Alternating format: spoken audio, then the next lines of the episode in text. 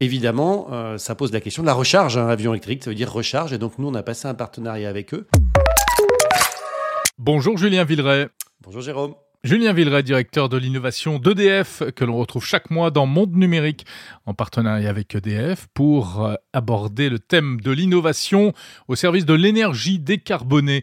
Alors Julien, récemment se tenait euh, le salon du Bourget, le salon de l'aviation, avec beaucoup euh, d'innovations présentées, notamment en matière de décarbonation de l'aviation. Il y a plusieurs pistes, on le sait, qui sont suivies par les professionnels. La première, c'est celle de l'avion électrique, évidemment. Où en est-on dans ce domaine? Euh, C'est un, mythe toujours ou ça devient une réalité? Alors évidemment, la réalité de l'avion électrique, euh, d'abord, c'est vraiment quelque chose qui était extrêmement présent au Bourget. Il y avait même un hall entier euh, dédié à la décarbonation de l'aviation et donc derrière euh, à l'aviation électrique. Et, et, en fait, c'est vrai à tous les niveaux de l'aviation. On a signé un partenariat avec une start-up hein, qui s'appelle Aura Aero. Aura comme la région Auvergne-Rhône-Alpes. Et en fait, c'est quoi Aura Aero? C'est une jeune entreprise toulousaine qui a été fondée en 2018 et qui commercialise des petits avions pour la formation, la voltige, hein, ceux qu'on voit sur les petits aérodromes euh, qui sont répartis dans toute, euh, dans toute la France. Et donc, ils ont développé un, petit avion en version 100% électrique qui présente évidemment plein d'avantages pour les aérodromes, des avantages de coût, des avantages euh, de bruit, enfin, etc. Parce que, il faut le savoir, une des principales problématiques des aérodromes aujourd'hui, c'est le bruit. C'est-à-dire que les riverains détestent le bruit de ces petits avions avec lesquels les gens font de la, font de la voltige. Donc, bref, c'est un avion qui est commercialisé l'année prochaine, hein, donc c'est maintenant tout de suite. Et euh, évidemment, euh, ça pose la question de la recharge. Un avion électrique, ça veut dire recharge. Et donc nous, on a passé un partenariat avec eux pour les aider à développer une stratégie de recharge et donc venir équiper en borne de recharge pour les avions euh, les différents aérodromes. Il faut d'abord d'ailleurs savoir que la France, juste après les États-Unis, est le pays où il y a le plus d'aérodromes et d'aéroports au monde. C'est quand même assez, assez incroyable. J'ai appris ça à cette occasion. Mais c'est vrai qu'il y en a dans plein de régions de France, en fait, euh, entre deux montagnes. Parfois, on découvre des petits aérodromes comme ça, c'est étonnant. Hein. Exactement. Et l'enjeu principal pour Aura Aero, c'est le coup d'après. Et le coup d'après, c'est un avion régional hybride qui fait 19 places à peu près, qui s'appelle ERA, qui est prévu pour 2028. Et d'ailleurs, on pouvait voir la cabine et le cockpit pour la première fois euh, au Salon du Bourget. Et là, euh, bah, l'idée, c'est d'avoir là, pour le coup, vraiment un avion régional pour faire euh, des connexions entre des villes qui aujourd'hui ne sont pas très bien couvertes ou très bien connectées, avec donc peu de place, mais petit, peu polluant, puisqu'électrique, est capable d'atterrir sur des pistes courtes, donc les pistes des aérodromes, et donc tout ça a un coût euh, totalement maîtrisé. Et on voit que ça, ça peut être un vrai avenir de l'aviation d'affaires ou de l'aviation de point à point entre des villes moyennes, qui sont aujourd'hui plus du tout couvertes. Hein. Très clairement, toutes les grosses compagnies euh, sont parties.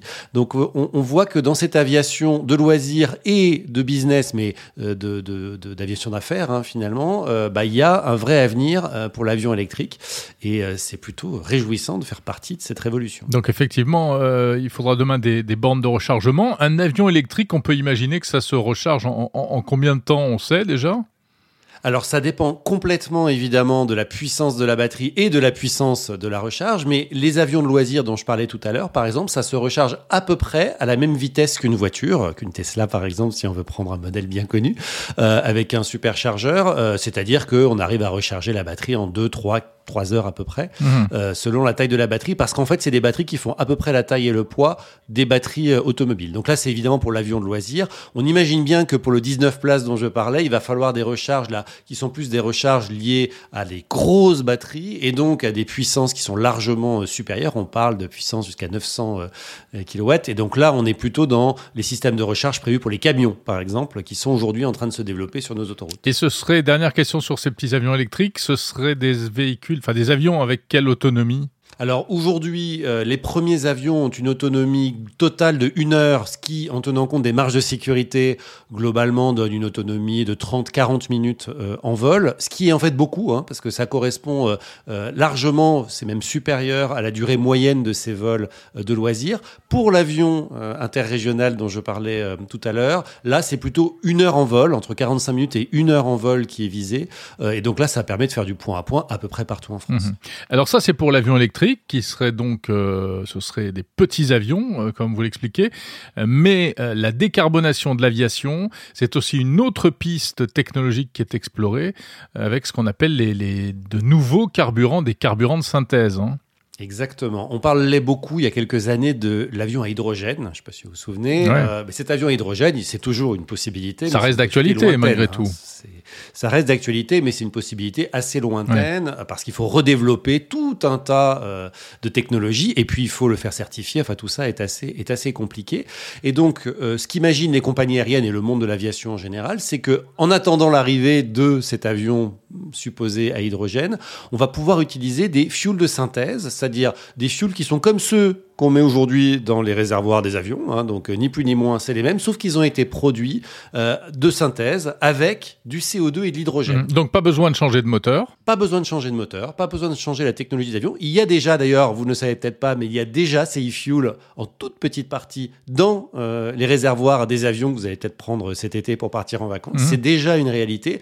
Mais évidemment, l'idée, c'est que si on veut décarboner réellement euh, le transport aérien, il faut remplir les réservoirs au maximum avec ce type d'e-fuel. Donc fabriqué à base de CO2 et d'hydrogène décarboné. Donc à la fin, euh, ce sont des fuels qui euh, ne représentent pas d'émissions de carbone d'origine fossile. Il y a une obligation, il faut le savoir, hein, validée par euh, la commission européenne qui s'appelle Refuel EU Aviation.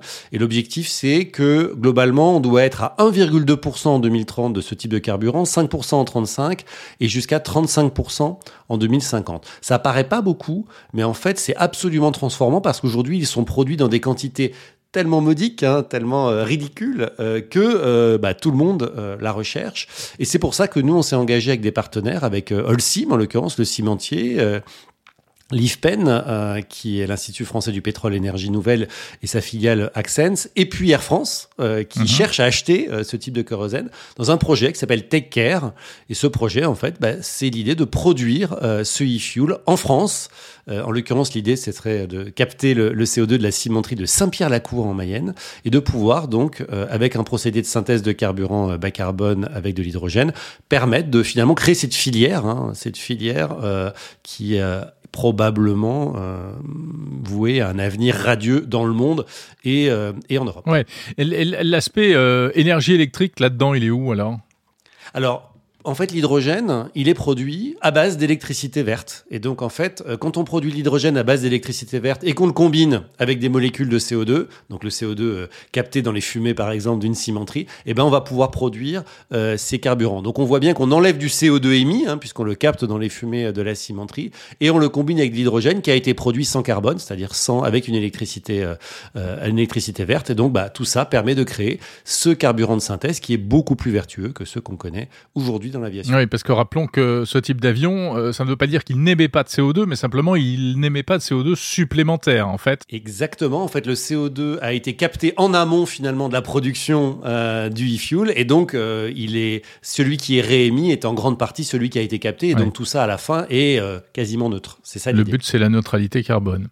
Merci beaucoup, Julien Villeray, directeur de l'innovation d'EDF, que l'on retrouve chaque mois dans Monde Numérique.